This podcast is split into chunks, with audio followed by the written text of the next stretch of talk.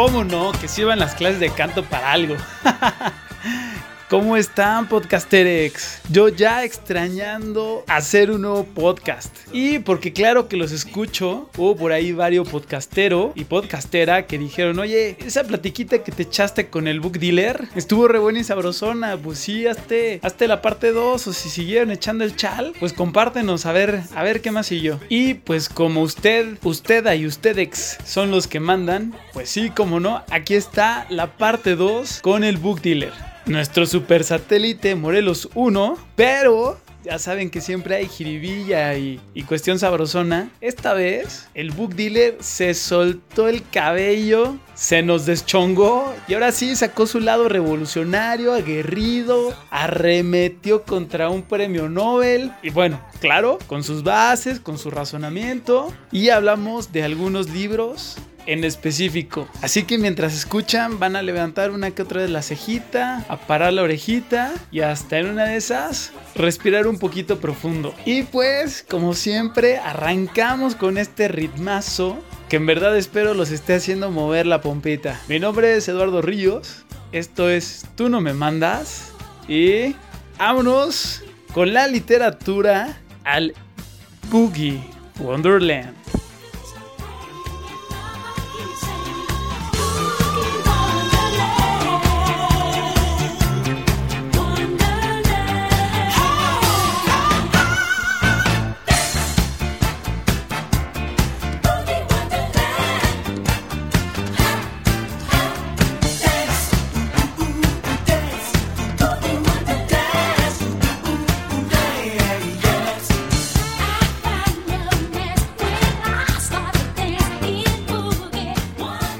Pues si quieren saber el currículum de este brother, está en el episodio 13, para que vean que si hay tela donde cortarle al book dealer. Y pues sí, ese día que Alex y yo empezamos esta conversación acerca de la literatura, o un poquito fuera de la norma, o más bien un muchote, estábamos platicando sobre libros en específico, que, que, nos dijera por dónde podríamos acercarnos a este mundo que nos parece tan rudo, tan, tan ajeno, tan cultural, pero en una forma aburrida y que hasta parece que es un mundo accesible solo para ciertas esferas para ciertas esferas, para gente intelectual, cuando en realidad la verdad es que ni siquiera es así. Y porque sé que aparte de ver la forma de acercarnos a la literatura, creo yo que también hay muchas ventanas de oportunidad para ayudarnos también a lidiar con cosas que nos pasan en la vida. Y una de estas cosas que se dice que es una de las grandes enfermedades del siglo XXI es la depresión. Pero no se me vayan a chicopalar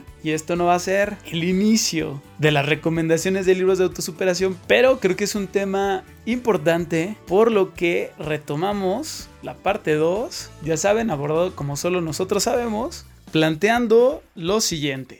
Hoy eh, sabemos que hay un montón de gente con depresión, con muchos temas de, de soledad y todo, todo esto. Alguien que tiene depresión, ¿qué libro crees que le vendría rico y sabrosón como para calentar el corazón? Híjole, alguien está deprimido, ¿eh? que quiera como calentarse el corazón. Como reactivar el almita y decir, oye, ¿sabes qué? Eh, vi otra realidad que me hizo conectar con cosas con las que ya no había conectado hace tiempo. Eh, es decir, si yo estoy deprimido y estoy como ensimismado, de entrada, cualquier libro que caiga en mis manos, que me lleve fuera de mí, que me permita conocer otras realidades, ya hay como un, un, crecimiento en la persona, o sea, ya no hay un ensimismamiento, sales de ti y con eso ya palomita, porque ya estás en otro momento y puedes dejar un poco la depresión o puedes dejar un poco el, el, el encierro de pensamiento que, que, se tiene, ¿no? Súper tip. Entonces, yo no creo para nada en literatura de superación personal, creo que toda la literatura, todo cuanto libro de superación personal, porque nos lleva a las demás personas, que nos acerca a la otredad, nos hace, nos, nos lleva a otros mundos y a otras personas, y desde el momento en que salimos de nosotros ya hay un crecimiento personal, porque voy a tener los conocimientos, actitudes, habilidades, pensamientos que tiene alguien que no soy yo. Claro. De entrada hay, hay empatía y creces como ser humano. Y de lo que me comentas de este tipo de literatura, bueno, más bien dicho, de este tipo de personas que, que, que, a lo mejor están como deprimidos, bajoneados o algo así, les acercaría textos en donde los personajes, a pesar de las adversidades, siguen teniendo una lucha interna por lograr sus sueños o por lograr sus objetivos. Y entonces, quiero pensar que cuando estas personas que presentan eh, las características que tú me dices, ven que alguien más puede, alguien más pudo y alguien puede y está luchando por su propia vida y por sus sueños y aunque lo logre o no lo logre, no importa, pero tiene la tenacidad y la claridad y la valentía por luchar por sus ideales, creo que ahí hay una gran motivación. ¿Por qué no uno no puede hacer lo mismo en la condición en que nos encontremos? Lo primero que se me viene a la mente podría ser alguna novela eh, alguna novela de dictadura, ¿sabes? Donde estaba el poder militar controlando las vidas de todos sus habitantes. Dime una. Y, y que no te... Híjole, pues por ejemplo, a mí me gusta mucho eh, de Amor y de Sombra, de Isabel Allende. Ok. Se me hace una novela digo, la leí hace muchísimos años, pero cuando yo la leí me sensibilizó y, sentí una empatía tremenda por los personajes y te exponen de una manera como muy, muy humana, muy sincera cómo era vivir en esos regímenes totalitarios, en donde no había libertad de expresión, en donde el gobierno totalitario administraba tu vida y te decía en qué momento salir, en qué momento no salir, qué decir y qué no decir, ¿no? Algo que en apariencia en las democracias ya no se presentan pero se siguen sentando otras, otras formas, ¿no? También con una preocupación que yo siempre he tenido en la literatura, que es darle voz a los que no han tenido voz. Y entonces creo que la literatura también puede ser una herramienta de lucha para alzar la voz ante situaciones injustas, ¿no? Donde haya injusticia social, la literatura puede ser una herramienta para decir qué cosas no están bien y cómo debería de ser la sociedad. Hablo con la voz de hijos, padres y hermanos. Y aunque nos repriman, no nos vamos a callar. Por eso te imploro, rompe los fusiles. Canta por la vida, canta por la amistad.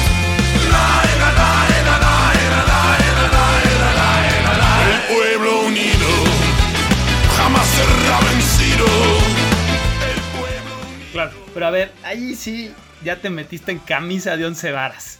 Y desvié un montón. Pero no, no, no, está perfecto, está perfecto. Niño aguerrido, derecho humanero, que dice, necesitamos cosas más justas. Claro, está perfecto. A ver, yo agarro desde la comodidad de mi cuarto, mi vida, mi casa, de, de mi transporte en el metro, y me empiezo a leer una de estas obras que como tú dices, le dan voz, le dan luz a todas esas cuestiones injustas y que queremos cambiar. Leí esta obra increíble que me transmitió mil y un cosas.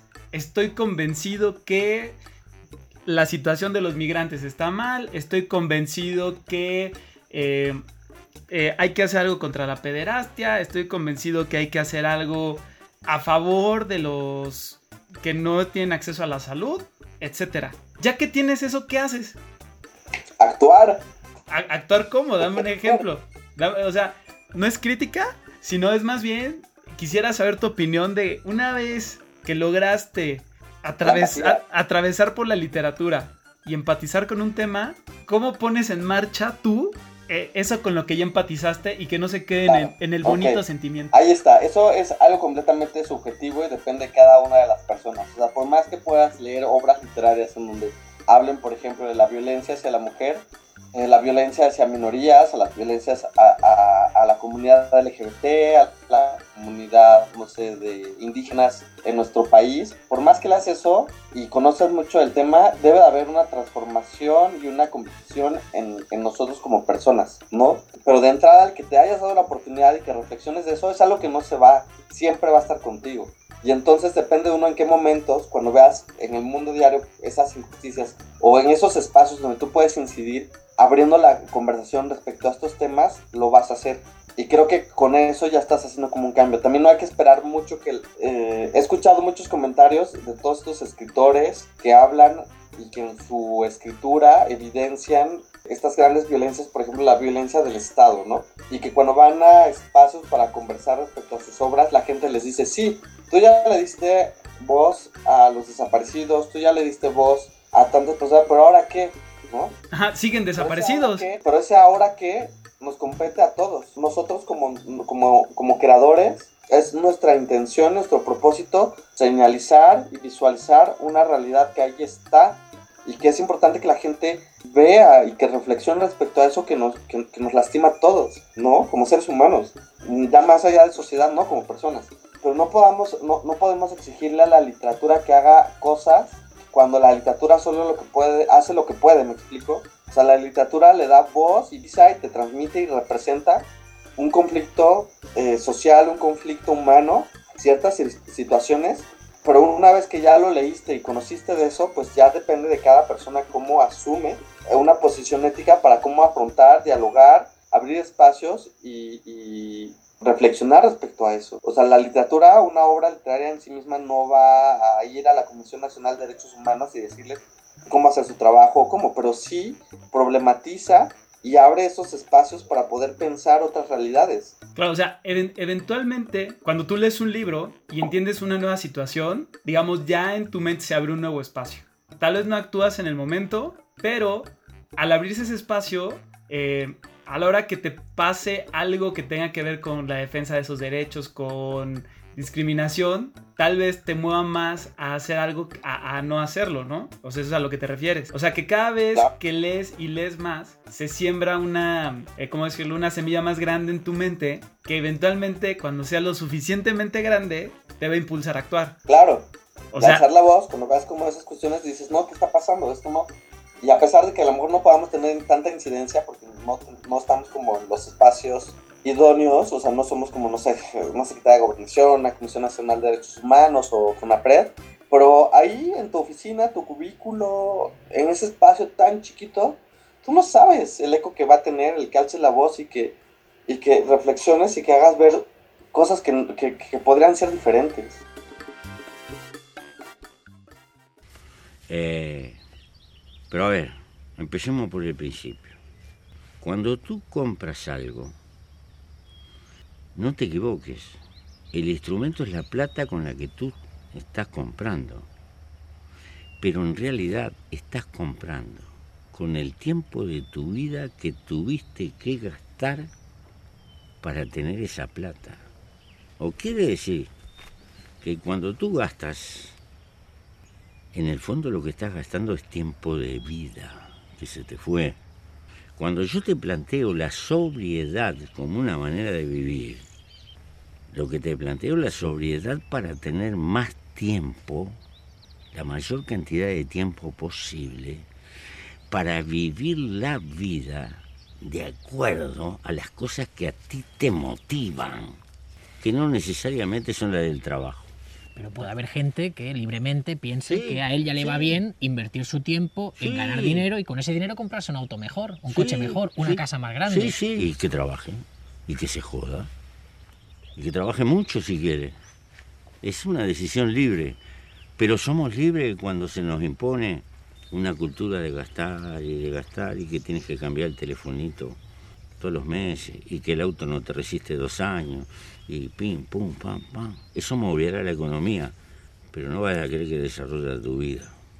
Porque la cosa más grande que tienes es que estás vivo. Es un milagro que estés vivo. Claro. O sea, entonces, entonces, sí, entonces sí está ahí el poder transformador de la literatura. Porque a base de algo que se te quedó en la mente, tú ya lo puedes replicar en la realidad. Claro, claro. Eso, eso es lo primero que les digo. Mira, ahorita yo estoy dando un taller muy lindo de creación literaria. Y hay una actividad muy linda que se llama el anticuento. ¿Qué es el anticuento? Yo les digo a mis alumnos, piensen en que si ustedes pudieran ser un personaje de literatura, ¿qué les gustaría ser que no pueden ser en la vida real. Por ejemplo, yo, a mí me dan mucho miedo las alturas. Entonces, por ejemplo, lanzarme del bungee a lo mejor nunca lo haga. Pero me encantaría que un personaje que fuese yo pudiera tener esa experiencia y me imagino cómo sería esa experiencia. Y entonces salgo de mí mismo y soy otro yo y a lo mejor descubro que, que si el personaje pudo hacerlo, ¿por qué no lo puedo hacer yo? Hay una reflexión de conocimiento personal y entonces la literatura, cuando tú ves que un personaje pudo hacer algo y tú tienes las mismas inquietudes que ese mismo personaje, dices, pues a lo mejor yo también podría hacer eso para con mi vida. Por eso nos abre el paradigma y nos abre la mente. Yo, por ejemplo, en mi experiencia como lector, a mí me gusta mucho un escritor que se llama Enrique Serna. Enrique Serna tiene mucha obra, cada año casi publica un libro, es una persona muy productiva. Y hay un libro que se llama Amores de Segunda Mano. Y hay un personaje en, uno de esos cuentos en donde piensa para sí mismo que puede hacer algo que nunca había hecho solo si se, si se atreve y tiene como el, el, valor de no importarle nada un carajo al mundo y hacer y luchar por lo que realmente quería hacer. Y entonces yo estaba en un momento de mi vida en donde necesitaba como una liberación. Cuando leí ese cuento dije, si él pudo, yo puedo. O sea, yo puedo, o sea, lo sentí tan, tan conectado y yo dije, sí, y ¡pum! sucedió, ¿no? Entonces es eso, el poder transformador.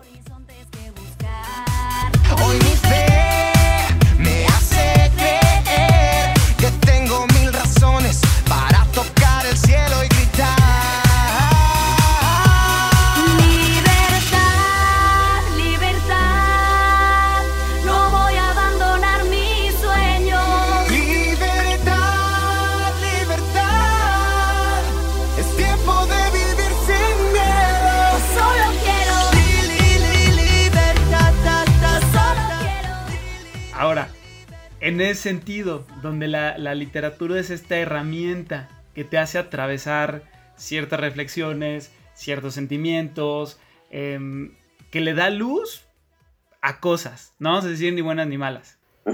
La pregunta es, ¿la literatura puede ser peligrosa? Claro, claro que es peligrosa y por eso... Pero es un arte, ¿el arte es peligroso? Claro. ¿Por qué? Porque es revolucionario. Y pero entonces, pero, pero es peligroso para quién? Para el poder. Ah, pero entonces no es peligrosa. Por supuesto que yo creo que sí es peligrosa. yo creo que sí es, sí es peligrosa. Porque, porque, porque transforma, ¿sabes?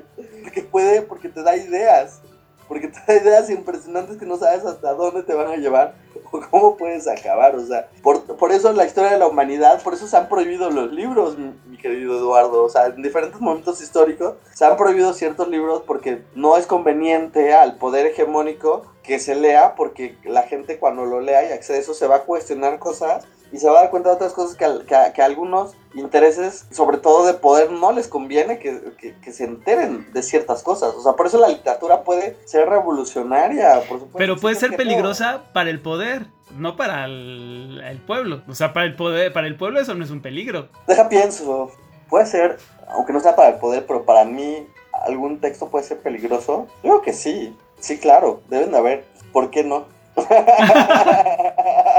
o sea, entonces, digamos, digamos, ¿no? O sea, en, este sentido planteamos que la literatura puede ser peligrosa para el poder porque le cambia la mentalidad a las masas y se ha visto esto en la historia, etcétera, ¿no? Pero, pero hay otros casos donde pues, hay eh, novelas o textos que te plantean eh, casos de asesinos seriales, eh, tal vez reales, tal vez fantásticos, y, todas estas cuestiones como muy violentas, donde a lo mejor en vez de hacerte pasar por un sentimiento y empatizar con la gente que sufre y tratar de evitarlo, te puede llevar a querer replicar eso. ¿Estás de acuerdo? Claro, claro, claro, estoy totalmente de acuerdo. Por eso creo que también sí hay textos que son peligrosos para uno mismo, por lo que acabas de explicar. Pero entonces, ¿deberían de prohibirse algunos textos? Si, si, si, si en cierto sentido podrían detonar algún asesino serial, podrían detonar alguna eh, conducta, quitemos la palabra antisocial, ¿alguna conducta que de verdad genere algún mal? Qué buenísima pregunta, Eduardo. ¿Qué preguntas más complejas me estás haciendo? Yo creo que, qué difícil, no sé qué decir. Yo creo que, yo creo que no, o sea, estoy como un poquito más en contra de la prohibición, o sea, creo que, creo que no se deberían de prohibir los textos, pero también creo que si hay textos cuando, al igual que la libertad de expresión, cuando hay momentos en donde hay mensajes que, violentan o, que alientan o promueven, este, no sé, crímenes de odio, la discriminación, eh, estas cosas que sabemos que, han hecho tanto daño a la humanidad, yo creo que ahí sí debe haber un, un, veto. O sea, yo creo que ahí sí debe decir, bueno, si esta obra eh, es muy evidente, siendo muy objetivos, que es muy evidente que está promoviendo, no sé, a, conductas o actitudes fascistas o de, de, crímenes de odio, no sé, yo creo que sí debería de haber como una advertencia y debería de haber como cierto cuidado para sus textos. Claro. O sea, literal como en las cajetillas de cigarros, ¿no? De que date si quieres, pero te va a matar de cáncer, te va a salir un tercer ojo, te va te pueden cortar un seno, te puede dar enfisema. O sea, un advertisement así tendría que existir de pronto. no lo sé, Eduardo. ¿Sabes qué? Qué pregunta más difícil y ya no voy a poder dormir. ya aventaste las Barbies, ya no quiero contestar. Es que me haces pensar y no sé qué decirte. Digo, también es válido, también es válido no tener una respuesta ante eso. O sea, yo te siento muy sincero, Eduardo, no sé qué contestarte porque tendría que analizar más, tener más información y tener como un poquito más, eh, tendría que investigar más para saber si, cuál será como lo más idóneo, eh, si hacer esto, levantar como ese veto en función de lo que dice o lo que puede incitar, o ponerle nada más como no sé, como contextualizar las obras, decir qué es lo que están presentando las obras, a reserva que cada lector lo interprete como quiera interpretarlo. Pero no sé, sucede mucho también como con la libertad de expresión, ¿sabes? O sea, todos tienen el derecho de decir lo que, lo, lo, que, lo que quieran decir, pero sí hay momentos en las sociedades democráticas en donde cuando alguien está diciendo en todo su derecho a decir lo que quiera decir, pero cuando lo que se está diciendo está violentando los derechos humanos, por ejemplo, ahí sí eh, hay que censurar. O sea, ahí sí los organismos internacionales dicen que ahí sí hay una, debe de haber una intervención para limitar los mensajes que violenten o que estén por arriba de los derechos humanos. Pero la verdad es que yo soy como una persona muy, muy open mind y, tendría que investigar más. No sabría si censurando y prohibiendo las obras sería lo, lo más conveniente.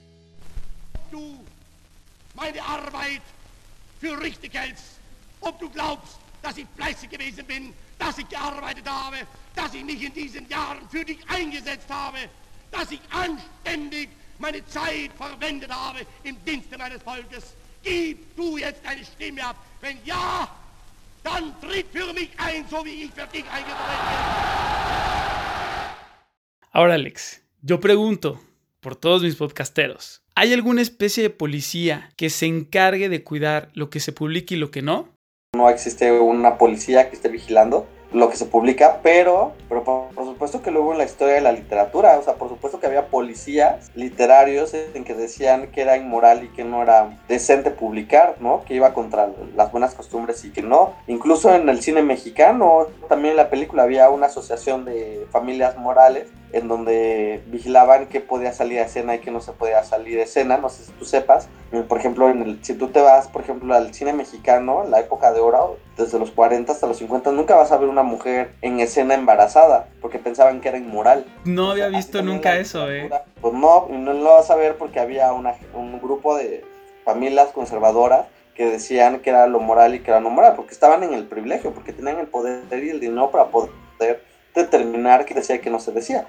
Y en la literatura pasa absolutamente igual, o sea, las, no, no, también no hay que olvidar que, que, el libro, así como tiene esta capacidad de transformar y de imaginar y crear otros mundos y producir arte, también es una industria que genera muchísimo dinero. Es una industria que responde también a, a, política, o sea, que, que responde a a acuerdos, que responde a poderes y entonces en función de esto vamos a ver qué es lo que se publica y qué es lo que no se publica. Ahorita yo estoy dando un curso súper, súper interesante de literatura LGBT y entonces estamos viendo las obras que se publicaron durante todo, todo el siglo pasado, todo el 900 1900 y vemos como hay obras en que fueron censuradas, que no se pudieron publicar porque los personajes eh, no eran heterosexuales, eh, eran personajes que, que, tenían otra orientación sexual otra forma de ser en el mundo y por lo tanto eran callados, eso no se podía ver. Y entonces, por ejemplo, tenemos el caso de, de, la primera obra de teatro que se escribió que presenta a un personaje este, homosexual y no se pudo publicar en México, se tuvo que publicar en París y en francés, ¿no? De Salvador Novo, se llama el tercer Fausto. Y entonces así podemos ver también cómo hay una política, hay un poder, o sea, cuando el Estado, el Estado-Nación mexicano tenía mucho poder sobre todas esas todos los medios de comunicación, el famoso chayotazo, pues el Estado-Nación decía que era lo que se publicaba y que era lo que no se publicaba. Incluso la Secretaría de Gobernación tenía unos eh, inspectores que vigilaban todo lo que se transmitía en las estaciones de radio, ¿no? Y entonces si algún locutor decía algo que estuviese clasificado como inmoral. En ese instante, la Secretaría de Gobernación llamaba a la estación de radio y vetaban al locutor que había dicho algo inmoral. Pero a ver, por ejemplo, dime así específico una, y creo que ahí sí puedes tener respuesta, una obra que fue publicada de, a favor del Estado, que expresamente el Estado dijo, vamos a publicar esto porque esto nos conviene. Octavio Paz. Octavio Paz es el mejor ejemplo. Por eso, hace un rato que tú dijiste de, de cuando estás en reuniones y que la gente te juzga porque no has leído a las grandes obras, y en un momento dijiste Octavio Paz, entonces dije, no te preocupes si no has leído a Octavio Paz, o sea, o sea no, no pasa nada si no lo has leído, sí será nuestro gran poeta y premio Nobel, pues la verdad es que todo su sistema de pensamiento y todo lo que está detrás de, ese sistema de ideas es el, es, es, el PRI el PRM, cuando llega al poder después de la Revolución Mexicana. Espérame, espérame tantito, espérate, que ya, o sea, ahorita ya abriste la caja de Pandora. Estás diciendo que Octavio Paz servía literal al PRI, tal cual. O sea, es un sirviente del gobierno priista de este país. Híjole, ¿por qué me lo pones con esas palabras? no, es que se vale, se vale decirlo. Y, como tú decías en un principio, la literatura es de quien es de quien la lee y no hay un mensaje expreso. Entonces, si para ti es eso y a través de lo que has estudiado y, y, de lo que hay documentado históricamente que nadie puede decir no, no pasó, o sea, si esto es real, pues di sí.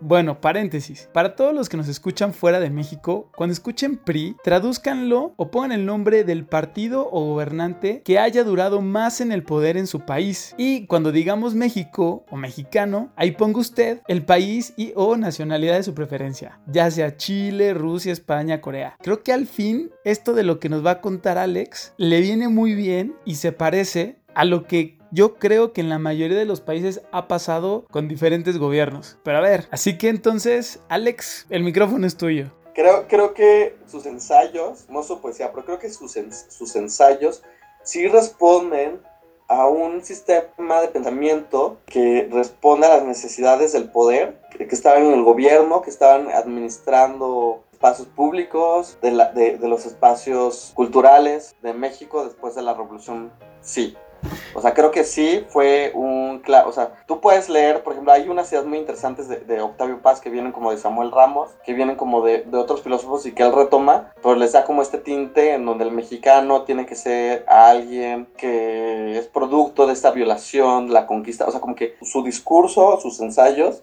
se convierten en hegemónicos porque es lo que esperaba el Estado mexicano de sus ciudadanos. Eh, digo, son productos históricos y completamente culturales que responden a un momento y lugar determinado. Pero viéndolo ya retrospectiva, con un ojo crítico a través de los años, hay una clara correspondencia, ¿no? Entonces yo creo que sí hay como un uso, una instrumentalización de sus pensamientos a favor de un poder del Estado-Nación para decir, para dar, por ejemplo, una identidad de quién es el mexicano cómo es el mexicano, de qué es producto el mexicano y qué se espera del mexicano. Que le gustan las migajas, yo por eso me quejo y me quejo. Porque aquí es donde vivo y yo ya no soy un pendejo que no guachas los puestos del gobierno. Hay personas que se están enriqueciendo. Gente que vive en la pobreza. Nadie hace nada porque nadie le interesa. La gente de arriba te detesta. Hay más gente que quiere que caigan sus cabezas y le das más poder al poder.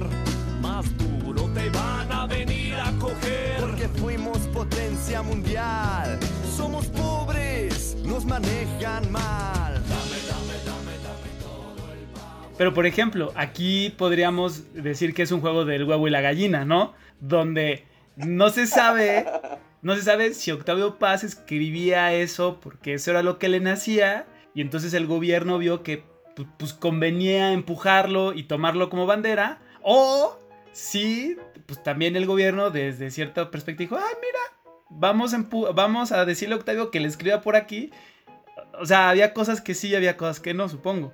Sí, sí, sí. Los, dos escenarios son los correctos, mi estimado mm. Eduardo. Sí, así tal cual. Entonces hay como una correspondencia. Entonces, por ejemplo, la verdad, eh, cuando ya a mí me ha tocado mucho ver cuando ya eh, en lecturas críticas o cuando vemos como la obra de Paz, cada vez ya no hay, cada vez brinca ya más, como que cada vez esa imagen del mexicano se desdibuja, ¿sabes?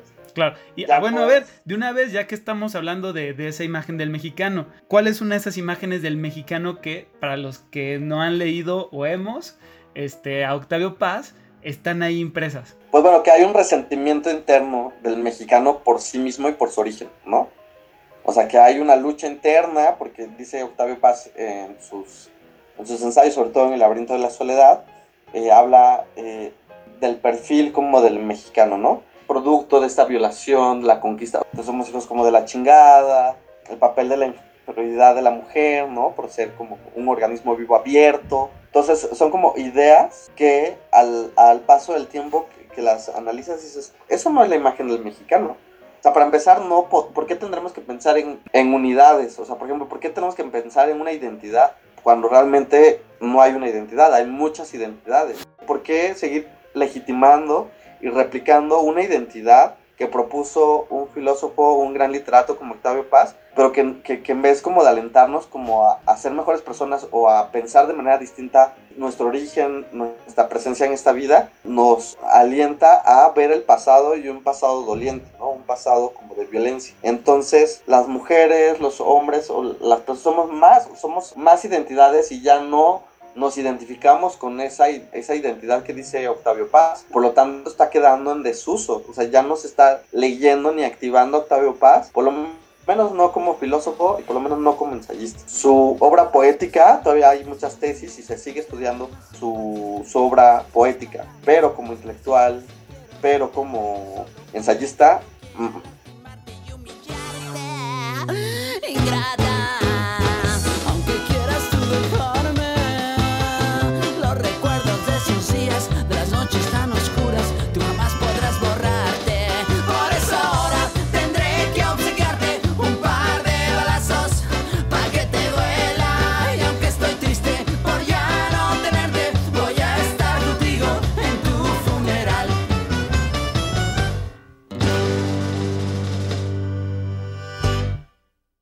Por ejemplo, específico de, de esta visión de, de- de esta mexicanidad doliente, ¿tú crees que haya un antes y después de esos escritos de Octavio Paz en la mentalidad de los mexicanos o no?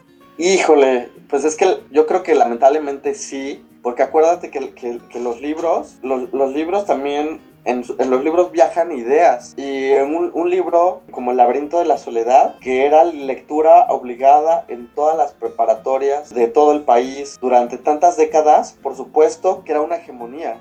Era una hegemonía en el pensamiento. Entonces yo creo que sí hay un antes y un después porque estas obras se vuelven canónicas y son hegemónicas. Y entonces cuando alguien los lee, dice, ah, sí, posiblemente esto podría ser el mexicano. Y a lo mejor si estoy en esa circunstancia, yo digo, ah, pues sí, ese chaleco me queda muy bien y lo asumo. Pero porque es el único chaleco que nos ha dado, nos han dado. Pero ¿qué pasaría si, si activáramos otras lecturas de otros filósofos que pensaban en otras cosas en otros momentos? Pero por eso hay que leer de todo. O sea, mira, por ejemplo, yo te digo también uno de los tronconazos que me di. O sea, por ejemplo, a mí admiraba, porque ya no admiro, pero admiraba mucho al Che Guevara. Era así como de, ¿no? Ráscatelas, ahora sí, ya también te metiste en otra.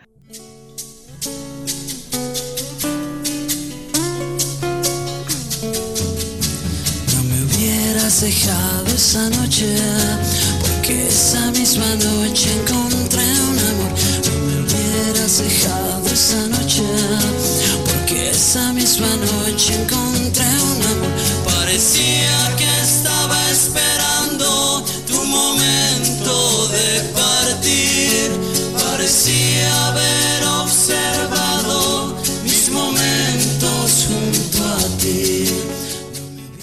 A ver, y entonces, porque digo, creo que ¿no? la, la mayoría de, la, de, los, de los chavos este, que nacieron por ahí de los 80s y tales un poquito 90s, este, pues tenían que su póster del Che o que su gorrita con la estrella. Yo también tenía mi póster. Ajá, o tienes que tu playera con tu carita acá del Che, o vas a Cuba y te tomas foto en donde aparece su Claro. carita. Pero a ver, ¿a ti por qué se te cayó? Se me cayó porque leí una novela hermosísima de un escritor cubano que se llama Reinaldo Arenas. Es que por eso hay que leer tantas cosas. O sea, Reinaldo Arenas escribió obras literarias muy lindas, pero no lo publicaron y adivina por qué, mi querido Eduardo. Porque no convenía al poder. Claro, ta- también. Perdón por lo Así que simplón. Llega la dictadura, o sea, llega Fidel Castro a, a Batista, pero impone otro régimen de poder que después ya sabemos en qué terminó, ¿no? Y en eso pues tuvo que ver mucho el Che Guevara. Pero bueno, el punto está en que este, Reinaldo Arenas es un gran escritor, tiene una novela muy, muy, muy interesante. Él le tocó vivir todo lo que fue la revolución y también le tocó vivir este, este, este nuevo régimen donde se implementa este, esta dictadura. No sé si tú recordarás que muchos eh, de los lineamientos que, que llevó con esta dictadura era como una purificación, ¿no? Ujú, Entonces sí. se prohíbe la prostitución y a todas las sexoservidoras pues o, o las terminan en la cárcel o las mandan fuera de la isla. Y lo mismo sucede con, con toda la población que no era este, heteronormada. Entonces todos los que eran homosexuales, lesbianas, trans, transvestis, todos ellos fueron a terminar a las cárceles. Y entonces en esta novela muy muy linda que se llama Antes de que anochezca de Reinaldo Arenas platica cómo fue su vida dentro de la cárcel y que él fue llevado a la cárcel por tener una vida abiertamente homosexual.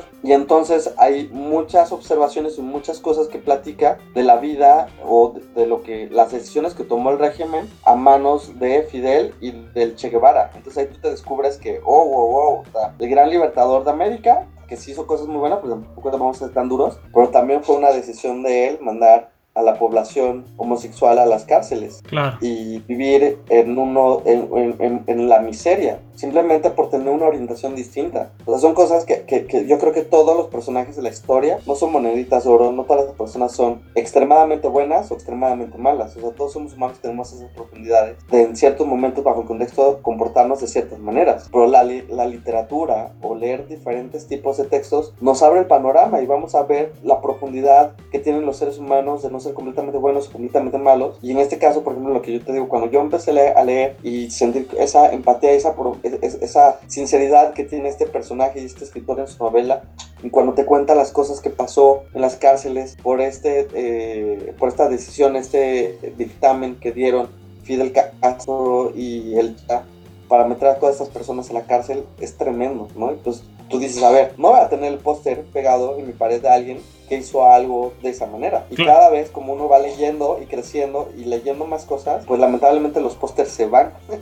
Y las playeras y las gorras. Tenía también un, un póster, a ese sí lo sigo conservando, de, de mi queridísimo Pedro Almodóvar, pero son como, eh, son esos personajes que se mantienen con ciertas posiciones a lo largo del tiempo. Esos pósters son los que hay que conservar, mi querido Eduardo, Claro. Hasta ahorita. hasta ahorita. No sabemos qué más pueda salir de cada uno de ellos, ¿no? Exactamente.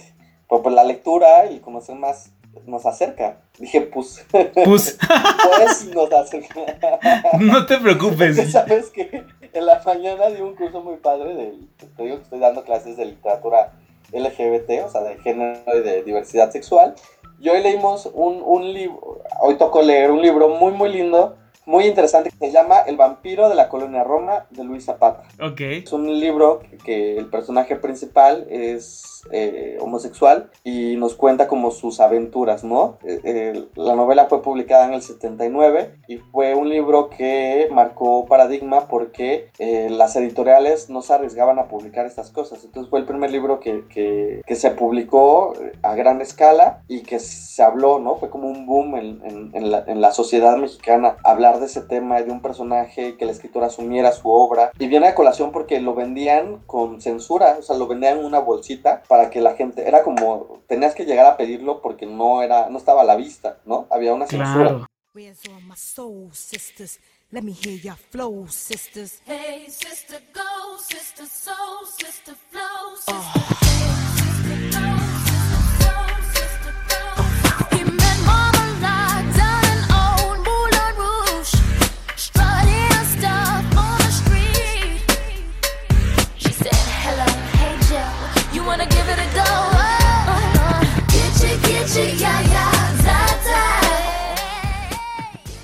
Hombre, pues. Pues yo creo que nos queda para un futuro podcast hablar de esto de la literatura LGBTIQ, ¿va? Pero como siempre, no los dejamos solos Y voy a rematar con la bonita sección de siempre que es la recomendación musical. Pero ahora sí voy a dejar que el buen book dealer nos recomiende algo bonito, algo de calidad. Así que, venga Alex, ¿qué nos quieres compartir? Estoy tomando clases de canto y eh, hacemos ejercicios, todo, y hay momentos que cantamos. Y alguien le tocó cantar y cantó una canción, se me hizo súper conocida, y me dijo, ah, sí, y la compartió. Entonces ya le di clic y la escuché y trae un ritmo así súper padricísimo y me causó tanta gracia porque es de un es de un músico que es una ironía, pero es la única canción que, que tiene. No tiene discos, no tiene nada. O sea, solo está en, este, en el YouTube, solo tiene esa canción. Por ahí encontré unos covers de él, pero es la única, única canción. Y apenas salió así como la semana pasada. Ajá. O sea, nadie lo conoce. ¿Se Pero llama? Muy bonito. Se llama Vitálico. Vitálico. Su única canción se llama Y Sin Saber. Tiene una voz muy parecida al vocalista de Los Hombres G. ¿Ok? Pues con eso te voy a despedir con... Y sin saber. No inventes, qué padre. Sí, Me la entonces... pasé súper bien. Sí, no, yo también, así me quedé llenito, llenito, llenito. Y pues igual de llenitos, espero se hayan quedado todos ustedes. Solo quiero agradecerles mucho por darse el tiempo de escuchar. Si les gustó, compartan, compartan, compartan. Síganos en Instagram en arroba tú no me mandas guion bajo podcast, donde encontrarán alguna información adicional, algún bonus track, alguna bonita ilustración, algún textito que les dé algo de gasolinita y también, como no, el espacio para opinar, trolear, sugerir. Mi nombre es Eduardo Ríos, esto es Tú no me mandas. Un abrazo hasta donde quiera que se encuentren. Nos vemos la próxima. Adiós.